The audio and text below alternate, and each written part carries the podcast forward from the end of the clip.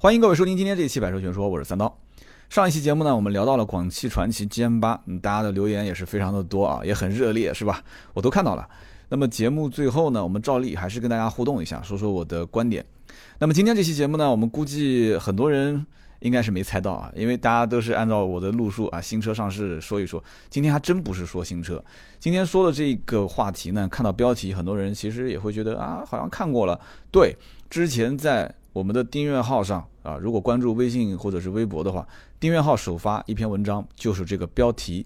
但还是那句话啊，音频节目不是读稿子，所以呢，这个那篇文章是刀妹写的。刀妹相当于就是厨师啊，她来配菜，她来下锅翻炒，然后我呢给她加一点盐或者加点糖，是吧？很多人知道我这个套路啊。那么今天这一期呢，锅碗瓢盆啊，油盐酱醋，最关键的就是。整个的食材啊都是我自己找的，所以放心食用啊，请放心食用。哎，这个话怎么感觉说的有点好像哪边不对啊？那就是说刀妹的这个文章就不能放心了是吧？哦不不不，这个我都是吃的没文化的亏啊。那么其实呢，为什么会想要说这个话题？这里面有一个小故事。这个故事呢，当时在文章里面篇幅有限，只是简单的提了一下，没有展开。大家还记得那个文章里面有一个。奔驰 S 后排放那个小马扎啊，简单说了那么一件事情。其实这件事情呢，我今天想节目里面展开来说一说啊。这个是我之前在奥迪的时候认识的一个非常非常低调的客户啊，一个小伙子，他们一家三口。这小伙子呢跟我差不多大啊，没记错的话，他应该跟我是同年的啊。我跟他第一次见面就很聊得来。然后呢，我当时以为他是一个就就正常买 A 六啊，或者是给自己买辆 A 四的客户，他开的是一辆凯迪拉克过来，后来才知道他们家是要订一辆 A 八。那这样的客户呢，我相对来讲就更加的开心了，是不是？A 八提成比较高嘛，是不是？我很现实啊。然后跟他一聊天，发现哎，他也很就是跟我聊得很投机啊，也比较信任我。当时在我手上订了第一辆 A 八，那么订完之后呢，没多久啊，哥们儿打电话说，哎，这车子用的不错。我说那用的不错，应该就推荐一下别人买，是不是？他说我们家准备再添一辆。我说你不会告诉我再买一辆 A 八吧？他说对啊，我再买一辆，啊有什么不行吗？我当时还劝他，我说你想清楚，就是 A 八这个车子呢，可能是属于就坐的比较舒服的，但是两台 A 八停家里面，我我觉得总是觉得怪怪的。我心想你这车讲是给家里人买的，你这不其实自己也开自己用嘛？他说哎，我真平时不开这个车，他说我觉得就一辆。啊，凯迪拉克，他们家还有一辆君越啊，我平时就就坐坐君越就可以了，真的非常低调啊。结果这哥们儿又买了一辆 A 八啊，等于他爸一辆，他妈一辆。这辆 A 八呢很有意思，就是他人都没有来，他就跟我说，就跟前一辆配置一样，颜色一样就可以了，人都没有来。问我现在什么行情，那我也比较坦诚，我说这个你最好去逛一逛啊，没有时间逛，我没有时间逛。结果价格什么的，就电话里面说你说多少就多少，很快钱就打过来了。打过来之后，所有的手续给他办好，他人直接过来提车就走了，就就买 A 八，真的比买件衣服还还轻松还自在啊！就很多人听到这里说啊，这你整天就说有钱人的生活，要激励自己，知道吧？有一天，当我们我不说嘛，人生几个阶段嘛，对吧？就是去菜市场买菜不用看价格，去超市买东西不看价格，对吧？去商场买衣服不看价格，哥们儿买车不看价格，将来买房不看价格啊，啊，开个玩笑。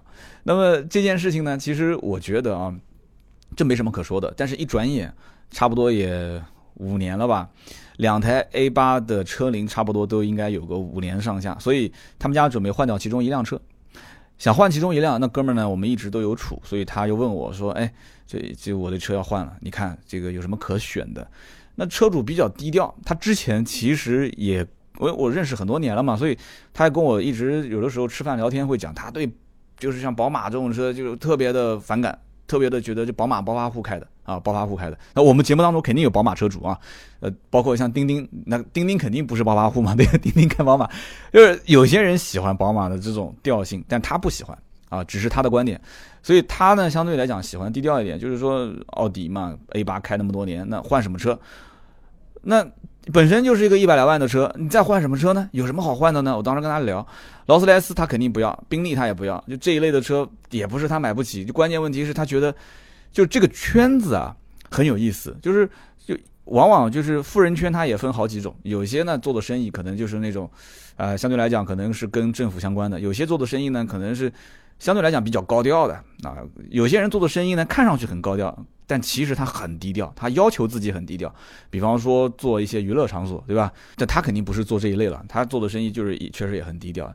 那么在这个圈子里面，你如果买一辆劳斯啊，劳斯莱斯，不管是大劳还是小劳，小劳古斯特嘛啊，还是你买一辆宾利，哪怕就是很便宜的宾利啊，三百来万啊，两百多万、三百万，但是这个车子本身代表的属性就是你很高调，而且大家要知道一点，就是这种圈子做生意的圈子，也不说什么富人有钱人。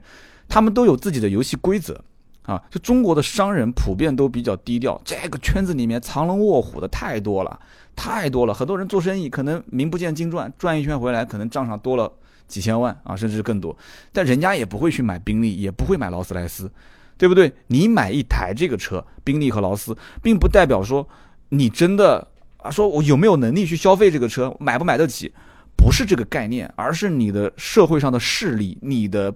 社会上的背景，你能不能 hold 得住这个品牌？这个里面可能就你出去跟人吃饭也好，跟人谈事情也好，哪怕你就天天不开，你买辆车你就放放到你的车库里面，你信不信？你今天前脚刚买完，后脚你的圈子里面人人都知道这件事情了啊！然后大家可能对于你，就是你的处事的态度，你的做生意的这种规模调性，包括你所有的，你就你看你的眼神，每一天都不一样了。我不知道这个该怎么形容，可能我们平时在从小学到初中、大学的阶段，可能我是第一个买手机的，我是第一个买 BB 机的。就当你第一天拿起这个 BB 机的时候，你可能跟其他同学之间说话各方面，别人就会对你有一种就戴上了一种有色眼镜的这种啊，你看他就是前面我们这个年级里面那个玩 BB 机的、玩手机的，第一个买 Game Boy 的，啊，所以就就是。我不知道该怎么去理解，就这种一种符号化的东西，可能我在后面的节目当中还会去聊到这个属性。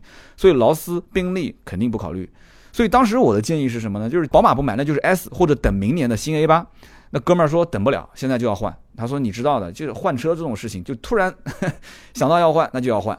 所以这小伙子当时我跟他说，我说到底是你老爸要换，还是你自己想玩？他说你不了解我吗？我自己本身也换了一辆新车。对不对？我肯定不开这个车，老爸老爷子要换车，所以他想换，我就相当于是领任务，我就给他换了。所以呢，看来看去，你看七系不换，A 八等新款，明年又等不了，怎么办？换 S。所以当时我给他的建议是什么呢？就是说奔驰 S 七二零入门版可以，但是我估计他看不上，配置比较低，那就上 S 四五零的那个四驱版，一百三十一万八，这个价位包括配置，老爷子，你比方说坐后排，对吧？加热、通风。包括他对音响也比较有一定的这个要求，那柏林之声肯定也可以了嘛，对不对？那行不行？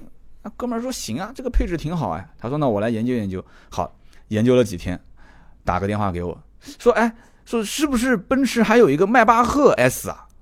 我一听坏了啊，这哥们儿当时从一百三十一点八看到了一百四十九点八，迈巴赫 S 四五零嘛，对不对？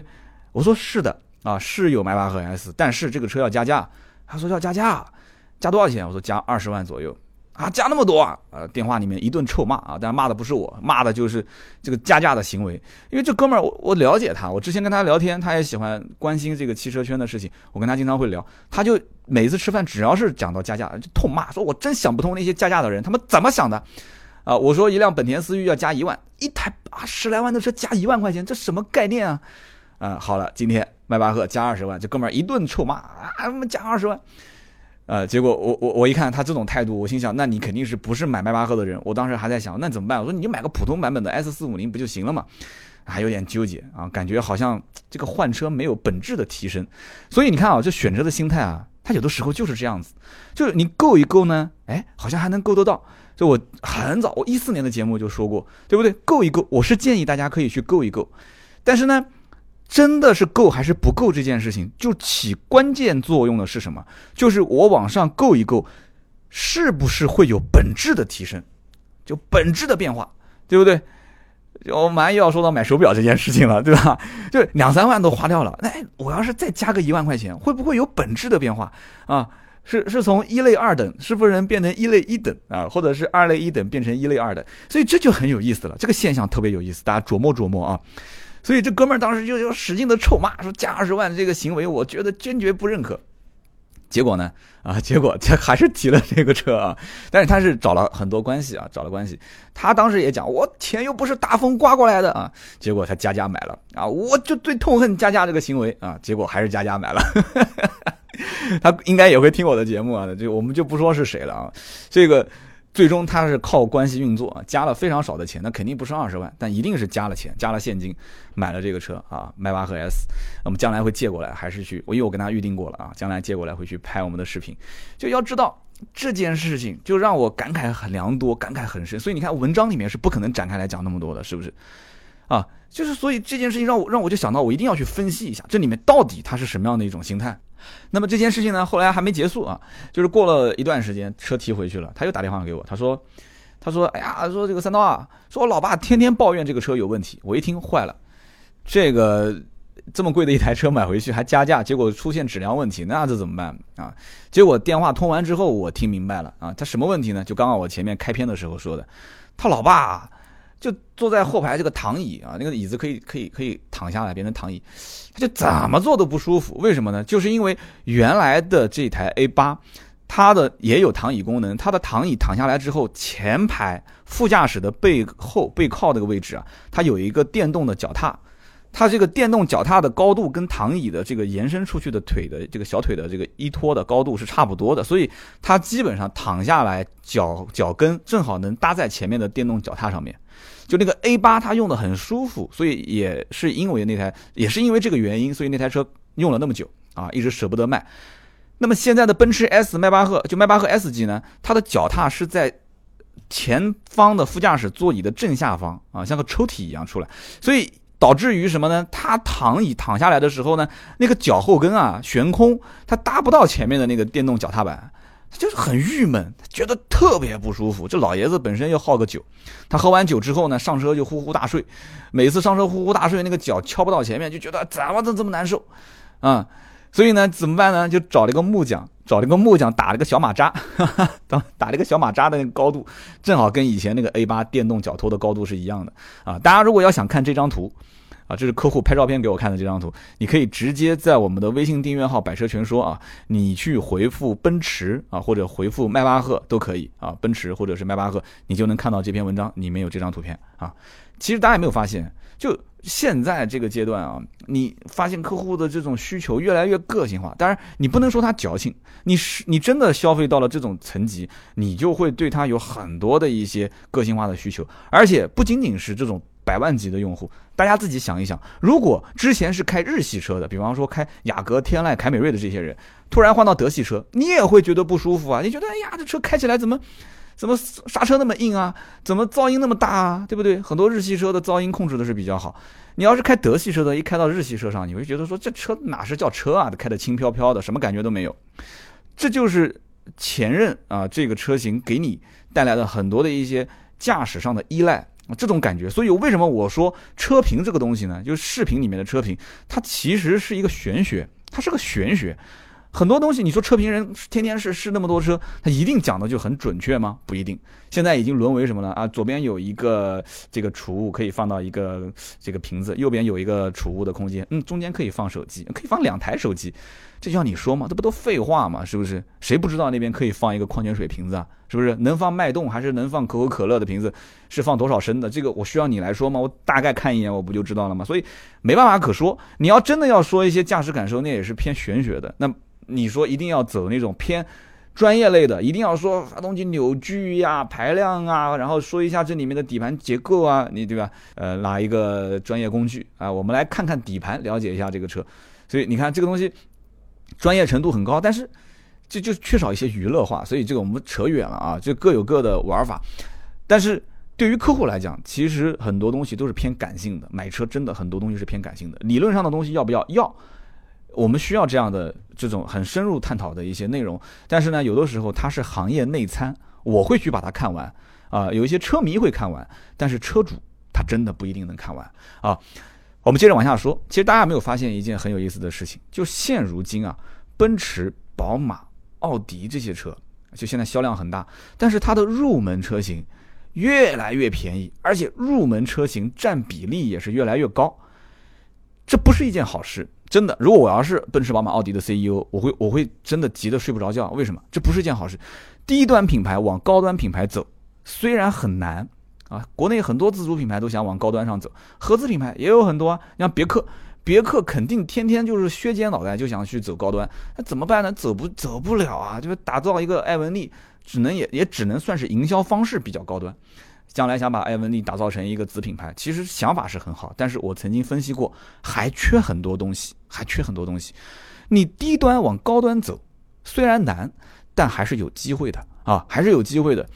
但是高端品牌一旦要是走入到低端，对不起，这是一个自杀式的行为啊，真的是自杀式的行为，对吧？那我们就讲苹果手机，将来如果苹果手机一两千块钱都能买得到了啊，甚至九九八啊，只要九九八，苹果手机大促销，低端款、廉价款一出现，你看，你看，从此苹果一定不可能再回到现在这么辉煌的状态。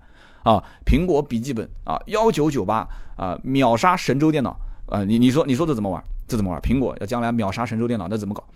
对不对？那这这应该应应该不会有这一天啊！所以今后你想再回去就很难了，真的是很难了。所以如何保持品牌的高端调性？我觉得奔驰迈巴赫这件事情，这一个案例是非常非常值得学习的。啊，今天不管是做销售的在听，还是有厂家的人在听，还是我们客户，我可能就是准备买奔驰，但不一定是买巴迈巴赫啊，我可能买 BBA，我可能买一个豪华品牌，你听听有没有道理啊？有没有道理？迈巴赫的这个案例真的是非常值得学习的。我也很痛恨加价的行为啊，我很痛恨加价的行为。我虽然是从 4S 店出来的，我也曾经见证过高尔夫六代加价啊，奥迪 Q5 加价，啥数不胜数的加价，Q7 当时都加价。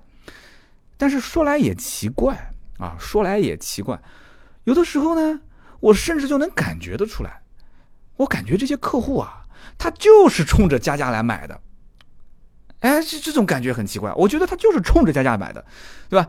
奔驰迈巴赫，如果说它不加价，我甚至有种感觉，我感觉它销量啊，它可能反而没有现在那么好啊，没有现在那么的，就老百姓趋之若鹜啊，没没有没有那么就是热情度那么高。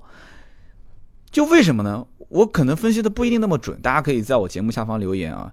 就我觉得，因为可能很多人一个是不希望这种车型烂大街，对吧？加价相当于就是一个无形的门槛。很多人认为我加价买，我相当于就是买了一张 VIP 的门票，哎，对不对？就像节假日这个比喻不一定很恰当啊。节假日高速公路它可能免费。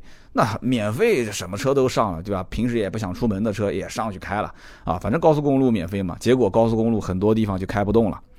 那么相反，如果是一段新开的高速公路，哎，这段可能收费很高，哎，收费很高没关系，车很少，开起来很通畅，那自然很多人就能在上面尽情的奔驰啊，花了一点钱没关系啊，也觉得很爽。我曾经陪人去就是奔驰店去看迈巴赫的这个这个这个车型，我当时就感觉啊。就是奔驰迈巴赫的展厅，它本身就在奔驰 4S 店，有一些大一点的规模，可能是独立的一层，可能就是它是有一个非常独立的区域。这个区域呢，装修的还非常的有感觉啊，很有感觉。那个灯光的布置很有调性啊，地上铺的那种地板，感觉就整个色调。然后呢，服务你的这个销售顾问呢。他的胸前有的时候别的那个牌子也不是普通的销售顾问，他是就是专门服务迈巴赫或者是专门服务 AMG 的客户的啊。有在奔驰销售的一定知道有这样的一类销售顾问，那么他也是独立出来的，专业的程度也更加高，服务的这种热情程度也相对来讲更高一些，就可能也跟他的提成有点关系。这这一类的销售顾问一般经验也很丰富，很多人也是跟客户是处朋友的，因为他们也知道就这一类买巴迈巴赫级别的用户啊。基本上你加个二十万都没感觉，就这一类用户，你跟他成为朋友只有好处没有坏处，是不是？所以我当时陪这一类客户去买车，我感觉就现场很有意思。就来看奔驰普通版本的那些客户，其实收入也不低，对吧？可能也是社会上有头有脸的啊。当然了，就这个话也不能说太绝对啊。就很多买奔驰的也是像我这种 比较比较入门级的，就他们回过头来去看那个在选购迈巴赫的这个客户的时候。瞟两眼，看两眼，就是那种感觉，那眼神很复杂啊，眼神很复杂。也可能就我是陪人来看车的，可能我比较敏感啊。就其实迈巴赫的客户，他要的就是这种身份的被认同感，他要的就是这种身份的被认同感啊。同样花了一百多万，大家回头想一想，我刚刚说的一百三十多万，对吧？买一个奔驰的 S 四五零的四驱版本，我同样花了一百多万，可是我再加个十几二十万啊，加价我们另外再说啊，少加这几十万块钱，我就没有了这种感觉。哎，我要如果一旦加了这几十万呢，我就有了这种感觉。这种感觉有的时候真的你说不清道不明，但它就是存在。哎，你说是不是？而且我还发现个很有意思的现象，就是现在很多身边啊，也不能说很多，就是身边我遇到的，比方说，哎，问我三刀啊，我最近想考虑买个宾利，哎，有没有什么推荐呢？那买宾利的客户一般不会这么问，一般都会说，哎，三刀，我想问一下，那宾利的那个什么什么版本现在多少钱？就买宾利的客户一般不太会说，你能不能推荐一下哪个版本？啊。买奔驰 S 有的时候会让你推荐，但宾利的客户基本上都是打个电话过来就说，哎，那个车你帮我问一下多少钱，已经看好了。但是现在会出现一种什么情况呢？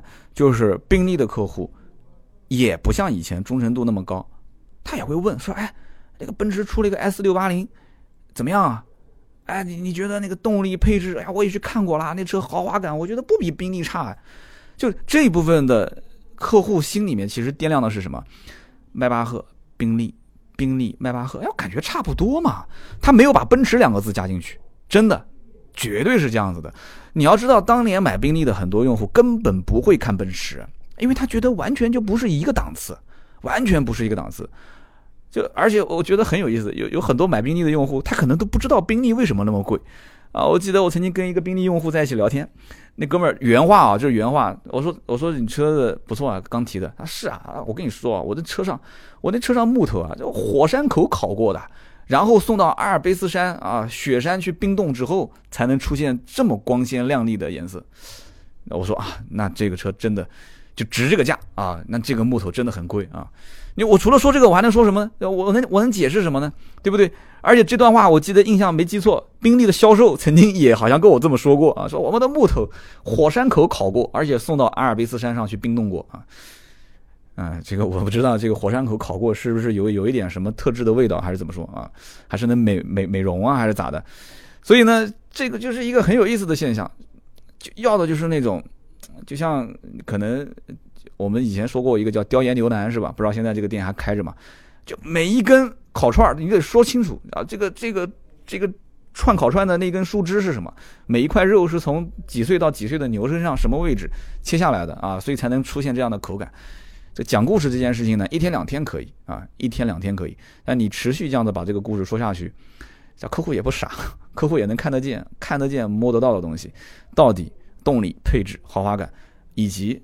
我刚刚说的掂量掂量这个品牌值不值这个价，我觉得很关键。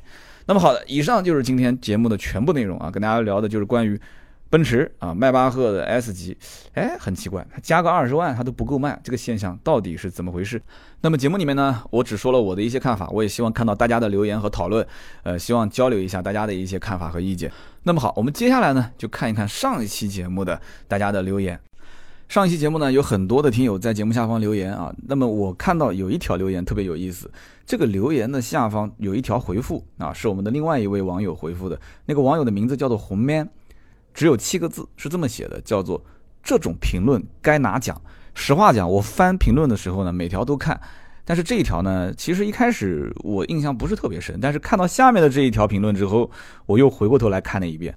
所以说这个红 man 啊，你是神助攻啊，你真的是神助攻，而且，呃，大家也不要说因为这次这个 三刀，因为看到下面这一条评论，这种评论该拿奖，结果好了，下一期节目下方全是，嗯，这种评论该拿奖，都是用小号去回，啊，意义不大，我还是会看内容的。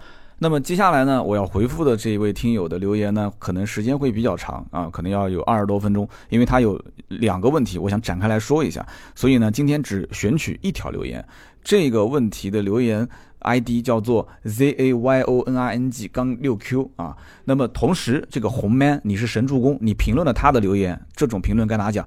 那么因为今天这一期我只选了一条留言回复，那么奖品发放有点少，所以呢，今天这个红 man 啊，你很幸运啊，你评论别人的留言还能获奖啊。今天红 man 跟 zayoning 杠六 Q 你们二位都可以获得啊芥末绿提供的奖品，回头快递给你们。他留言内容是这样，他说。半年前呢，因为要买车，所以听了我的节目，然后后来呢就不听郭德纲了啊。这其实言外之意就是说我这节目就像个相声，是吧？那么听了一遍之后啊，这个有个小请求，就是说我之前的节目当中曾经说过，就中国国内有很多的一些车呢卖的很差，但其实是好车。那么希望在节目当中介绍一下这些小众车型。那么毕竟现在年轻人消费观念不一样了，再加上二手车开始慢慢的崛起啊，言外之意就是说，呃，就是买车的成本也是越来越低嘛。那么肯定有一部分年轻人是在关注。类似于像丰田的捷路驰或者是本田 CRZ 这一类的小众车型。那么首先呢，谢谢这一位兄弟啊，就最近半年加入到我们的这个听友团队来。那么把我的节目当相声听呢，我肯定是倍感荣幸。为什么呢？因为谁都不希望自己的节目那么枯燥，对吧？那既然是相声，相声其实就是听着图个乐子嘛。那我还是非常感谢你，算高抬我了啊！这样的评价绝对是高抬我。那么。等会儿我再说说对于这个节目像不像相声这件事情我的看法啊。那么先说说前面的这个关于小众车型在国内卖的不好，但是其实还不错的一类车。呃，是这样子的啊，就是小众车型呢，其实今后啊，在中国很多车是能崛起的。首先，很多小众车型不是车小众，而是它的品牌本身就小众。那么哪个厂家？他都不敢说，我去预测我的哪款车是将来一投放市场就卖得好的，是不是？所以你刚刚讲的像本田的 CRZ 或者是丰田的捷路驰这两款车都是进口的丰田，进口的本田，所以每一年在丰田、本田的 4S 店，它都会有一些这样的进口车型，但是配额非常非常的少啊，配额非常的少啊。最典型的就像丰田埃尔法这种 MPV 啊，卖个六十多万，然后还要加价加个二十多万。就是很夸张，为什么呢？配额很少，一家经销商一年正常能卖到大概一两千台车，可能最终只能给你配一辆埃尔法。那么对于像你刚刚讲的丰田的捷路驰，包括本田的 CRZ 这一类的，那就是基本上跟埃尔法差不多，一年一台吧，一年最多可能一两台，就是这样一个概念。所以什么人会买这种车？一般情况下，第一类就是有可能是在国外生活或者或者是学习过的一些人，回国之后是点名要买。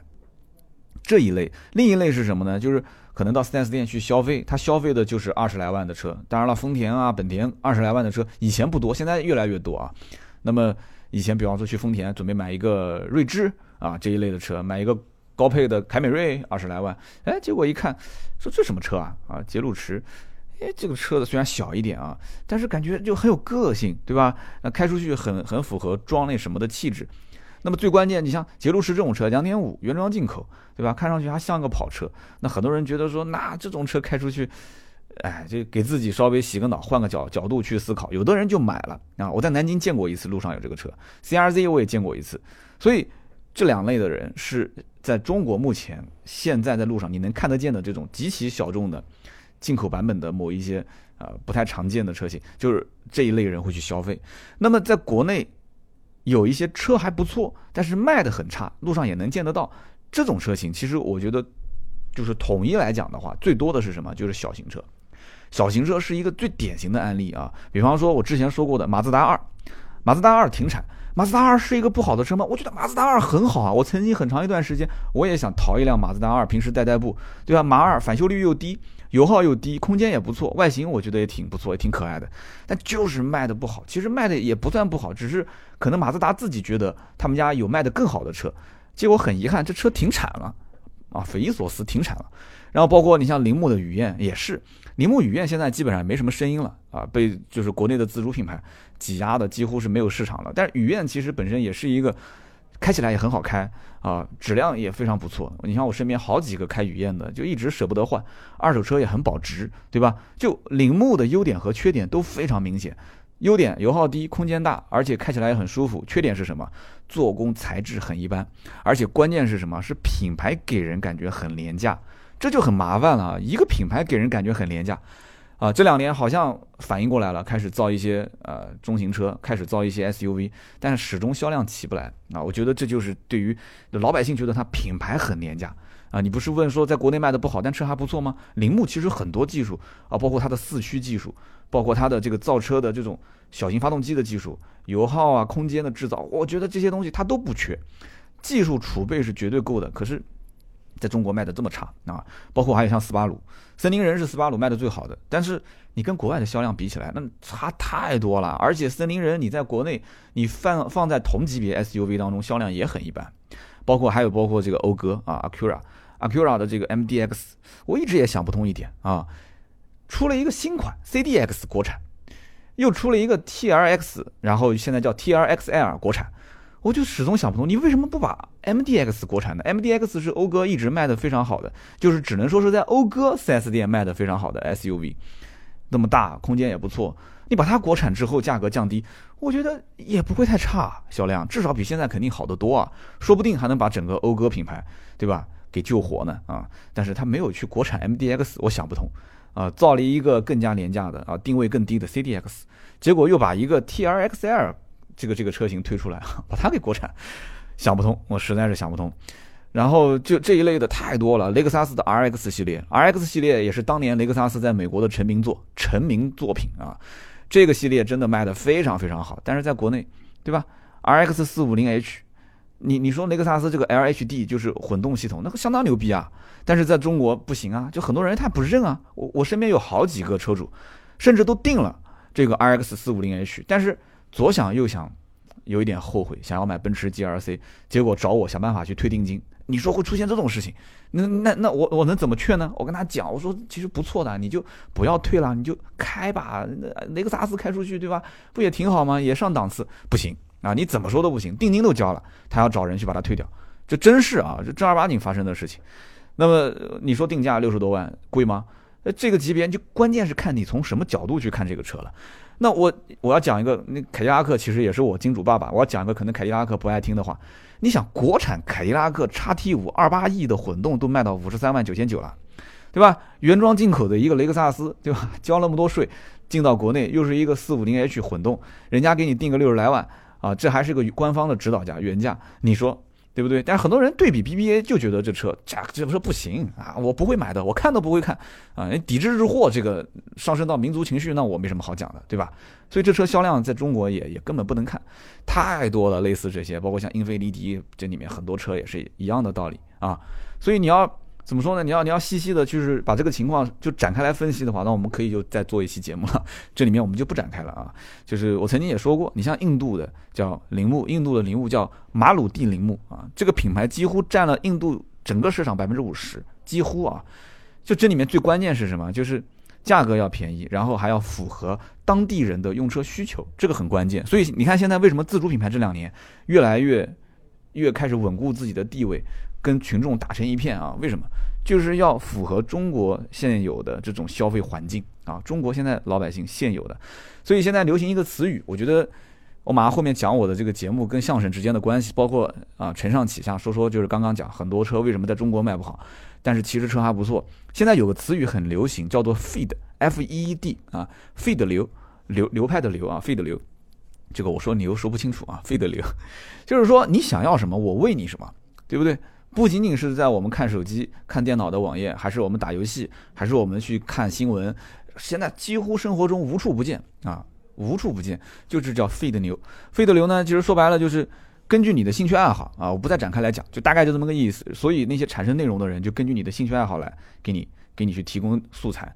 他不管你是不是要有营养的，不管你是不是要就是拓宽你的眼界或者怎样，就是一直是根据你的兴趣爱好来。这就很麻烦了，所以刚刚前面这哥们儿也讲了，说哎，呃，听三刀节目像听相声啊，其实听相声是图什么呢？听听相声就是图个乐，对吧？我前面也说了，那么这年头让我们可以就是图个乐的东西太多了。北方的兄弟可以看快手，对吧？南方的兄弟可以看抖音啊。再不行的话，你随便打开一个直播软件，那里面对吧？天天想逗你乐的人特特别多啊，对吧？没有节操、没有下限的各种逗乐，但是。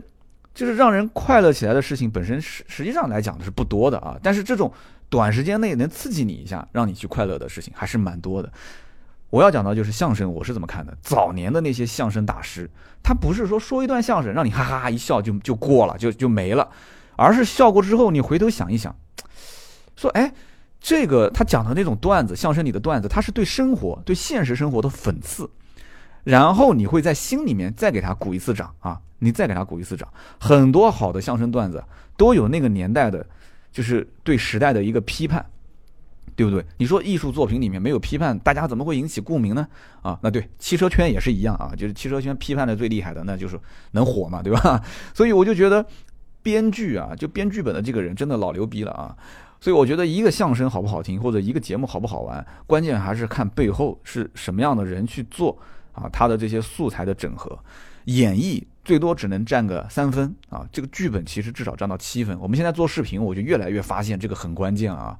我绝对不相信，啊，刚刚哥们儿讲说听你节目像听郭德纲，我不相信老郭啊，郭德纲的剧本都是自己写的，他自己不是也说吗？说我哪能就是你说我要让你想讲个新的相声，我咔嚓今天晚上回去一拍脑门子，我就给你写出来了。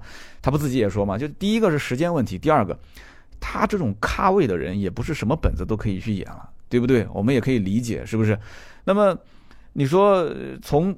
你要老郭郭德纲参加真人秀也好，主持也好，就各方面的现场反应速度啊，包括他的这种表达能力、语言啊，我们这种就根本就不能去评价，因为这老郭现在如日中天啊，对吧？草根出身，摸爬滚打这么多年，他肚子里肯定有货，不然不可能撑得起德云社这样的一种局面。你想，相声界都是论资排辈的，对吧？那么我就想说一说他的这个徒弟小岳岳啊，我们今天既然说到相声，我们就展开来聊一聊我的看法。小岳岳的相声好不好看？哎，我觉得挺好看，我也喜欢看。是不是很搞笑？搞笑，确实很搞笑。但是，这是素食啊，这就是一个我们平时可吃可不吃的一个素食这样的一个产物。看完笑一下也就完了，对不对？就很多人知道，就没有太多的思考的东西在里面。当然了，我相信很多人也不需要思考。现在这个社会节奏太快。对不对？我曾经跟个出租车司机聊天，我说你平时喜欢听什么节目？他说我一般听就是听路况啊。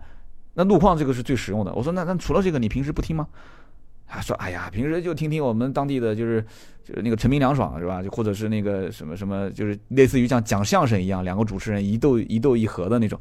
他说我们这种开出租的压力本身就大，我喜欢听这样的节目呢，就是缓解一下。我真的我没时间去听那些就是一本正经的，哎。这就是很多人表达的一个一种观念啊，就是听节目，听我不要你一本正经的，我喜欢听的是什么？就好玩娱乐，让我放松的。好，但是是不是他要放松，你就真的就逗他乐一下，就放松就结束呢？我觉得作为一个把这件事情像我这样已经是当成工作来做的，以前是爱好，现在就已经是完全靠它来生活，那我就要思考很多，对不对？很多人也许你不需要思考，可是我不能不思考，这个是最关键的。我觉得当下可能就是各种娱乐啊，反正我们其实也算是娱乐行业之一了啊，就是没有引起很多人的共鸣和思考，这是一个悲哀。我觉得这个悲哀不是不是创作者的一个表现形式的悲哀，而是我觉得是一个大众的文化的悲哀，真的是这样。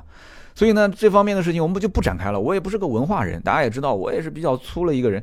这个东西我能悟出这一点点道理，真的，我肚子里这点墨水已经全部挤出来了啊！我反正不是这方面的专家，但是呢，我始终觉得啊，就是说，一个人的他的这个表现出来的内容，值不值得让我长期去听听下去，或者是看下去？就很多东西是你要回过头来想，他能让我有一些反思的，我能从他身上能学到很多。所以我今天这个就多说两句啊，就多说，反正节目最后的时间段不爱听你就直接结束也无所谓。有段时间呢，很多人喜欢拿郭德纲跟周立波去放在一起比啊。周立波说自己海派清口创始人，什么这个那个脱口秀。实话讲，周立波的口才那绝对啊，竖大拇指不用讲啊。当然，我肯定是不可能能遇到这么这么高咖位的一个人。你有一朝一日，如果说能碰到周立波，那我肯定是不说话的。为什么呢？因为在他面前，我真的不知道该怎么样能能说话，因为我不懂得怎么说话了，你知道吗？这太会说了，这样太会说的这样一个人。我虽然是南方人。但是我仍然表达我的我的一个想法啊，我讨厌周立波啊，我不喜欢这样的一个人，就不是说他后来出事情了我才讨厌，而是一开始我看到这个人的表演形式，我知道他很有才华，特别能说，但是呢，我就是觉得这个人身上的这种气息，我就特别的讨厌，就是我觉得他是作秀的成分更多一些，你你可能舞台艺术你需要夸张一点点，但是他不是那种发自心里的夸张。而是那种为了演而演的那种夸张，所以这也是为什么在很长一段时间内，我跟我们团队的人也在讲，我很排斥就是汽车的视频要做一些什么剧情之类的，对吧？最近这两年汽车视频开始有剧情化了，然后大家都特别喜欢看，然后现在我们也开始编了一些剧情了，可是我仍然告诉我的团队要记清楚一件事情，就是不能啊。形式大于内容。上一期节目，我们科尔维特有人开始评价了，说你这科尔维特感觉这怎么没有内容啊？形式大于内容，就这条评论是挺刺我刺我的这个，就是就是我的心扉的啊。就我觉得，如果将来我们要是形式大于内容，这不是一个好的发展方向。我希望大家能够揣摩我说的这个话啊，它背后想要表达的更深层次的这样的一些含义，但是真的很难啊，真的很难。有些人他是根本不愿意去思考你的内容，还有些人可能觉得说你谁啊，我我认识你、接受你都很难，你还想让我去去思考你说的话背后的一些内容？我们会去想什么样的人说的话背后的内容？那都是在这个行业内咖位非常非常的大，对不对？或者是他有足够大的影响力，这样的人站出来说一句话，可能只是说了一句。啊，轻描淡写的话，那么能引起很多人的反思。所以说，这个慢慢来，一步一步啊，没能引起别人的反思，不一定代表你的内容不好。所以还是要坚持走下去。那么在香港有一个啊，也可以说他是做脱口秀，其实他自己讲这个表演形式叫做东笃笑。我相信南方很多广东那边一些人肯定知道他，对吧？香港的叫黄子华，黄子华创立的这个叫动笃笑，我不知道这三个字读的对不对啊？动笃笑这样的一种表演形式。黄子华剧本都是自己写的，我曾经节目节目里面我也说过这个人，我记得我肯定是说过的，对吧？他的嬉笑怒骂，现场的那种脱口秀的表演形式，那都是很精致的调侃，就是那些段子都是想了很久，就是你刚开始可能哈哈一笑，但这个笑只是他当时表演形式的笑，之后你再反过头来琢磨的时候，那你那个时候是会心一笑，这个会心一笑难度非常大。知道吗？让别人笑不是把手伸过去去挠别人的胳肢窝，说你笑一下，来笑一下，笑一下，笑一下，不是这样子的，而是真的让他去发自内心的去笑出来。这个笑声，可能在现场笑那是表现形式，回过头来再想，在心里面摇摇头啊，捏个嘴笑一笑，那就是最棒的。所以说，我曾经也听过一个段子，倒不知道是真是假。我这个人比较喜欢看八卦，说周立波当年就是看到他的表演才决定去玩的。啊，什么所谓的创立海派清口，早在十几年前就有人玩过这个东西了。但是，呃，也有另外一个说法是说，周立波之前是通过关洞天，他不是后来跟这个关洞天两个人是闹翻的嘛？是通过关洞天去挖了黄子华的创作团队，所以才有了早期的很多的一些作品，质量都很高。这个呢，只能相信一半，因为据我了解，黄子华其实我看了很多一些文章啊，黄子华很多作品是自己自己亲自去写，自己亲自去。在现场去舞台即兴表演，所以说呢，这些娱乐圈的是是非非啊，咱们也不多聊了啊。还是那句话，叫做千破万破，才华肯定是不会破啊。怀才就像怀孕一样，你只要时间久了，肯定能给大家看出来的，对吧？那至于我三刀，像我这样的一个人，说实话，大家真的抬举我了。你要说听三刀节目像听相声，那绝对是，绝对是我看得很开心啊，因为就相当于是被认可了嘛，对不对？谁不希望被别人认可嘛？人活着的最高的。这个需求是什么呢？就是自我价值的实现。什么叫自我价值实现啊？对不对？这不就是自我价值的实现吗？所以呢，呃，我工作这么多年，我见过太多太多比我会说、能说、说的比我好的人啊。我曾经在节目里面也说过，我说说话的艺术其实总结六个字就可以了，叫做少言、晚言、敢言。少说话，晚一点说话。敢说话，该是你说话的时候，你自然就要站出来说。但别人说过的东西，你就不要重复了。所以你要晚说，少说的人呢，一般都是比较有权威性的。少说，晚说，该说的时候就要说，那就是敢说。所以这些东西呢，说话这门艺术真的不是，不是说一天两天他就能就能就能培养出来。有的时候有一点点天赋，有的时候呢也需要后天，你要去反复去思考、去掂量、去揣摩啊。最后，你才可能一天一天的，你就开始可以即兴发挥，在任何场合、任何的局面下，你都不紧张。上台之后随便说说啊，别人觉得哎讲的条理很清晰，还不错。所以说，你像我今天有有一些粉丝，有一些朋友，大家听我的节目抬举我说，哎，我听到最后，你这多长时间了？几十分钟听一个人干讲，什么配乐也没有，中间也不断，那很多人会听得很疲惫的。但是呢，到今天为止，还有那么一些人能听到坚持到最后啊，那真的是铁粉啊。我知道有你们的存在，我真的我睡觉都要笑醒哦，真的睡觉都要笑醒。我是属于什么呢？我非常珍惜当下啊，我就不煽情了啊，我就不煽情了，因为我是做销售出身的，所以销售是最珍惜当下的。有的时候我做现在的这个媒体行业啊，我感觉我跟别人不一样是什么？很多我们这个行业里面是吃碗里面的想锅里面的，看到锅里面的还要抓着别人的，所以就这个就很累了。但是做销售就不是的，做销售是什么？这一单。不要跟我说那么多画大饼的东西。这一单，你签了字，我都觉得不算；你签了字，交了钱，其实我还觉得不算；你付了全款，我还是觉得不算。要你最后打电话满意度回访的那一刻，你说嗯，我非常满意，然后我得了一个十分，这才算我真的是把这笔钱啊，我辛辛苦苦赚来的提成揣到我的腰包里面了。很多人都懂我的这个含义是什么？对不对？很多人是做汽车销售，有很多人也是做销售的。这年头不是签订单就表示这个单就成了，很多人就反悔会退啊，也不是付全款这就成了。付完全款之后，你还要有一系列的服务。那么等你服务完了，把客户送走了，也没有结束啊，厂家还要抽这个客户的电话回访。如果打个九分或者八分，你都是要被扣钱的。辛辛苦苦赚个两千块，被扣掉一千块。哇，这个我知道，你知道这是人生最痛苦的是什么？人生最痛苦就是提成本以为要进到自己口袋了，结果又吐出去了一半。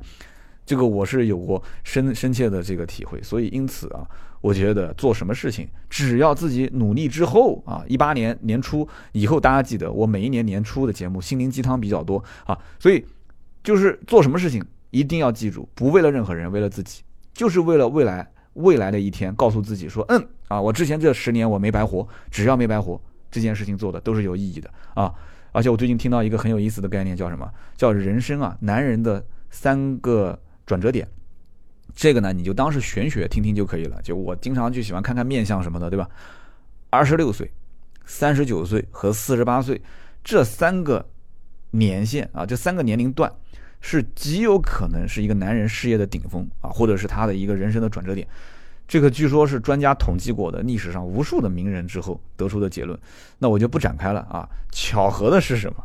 巧合的是，我回想了一下，我二十六岁当年，正是卖奥迪最顶峰的时期，一点都不错。换句话讲，在整个汽车圈，如果说还能有那么一点点的小小的名气，就南京整个汽车圈，或者说是江苏这一带，如果有一点小名气。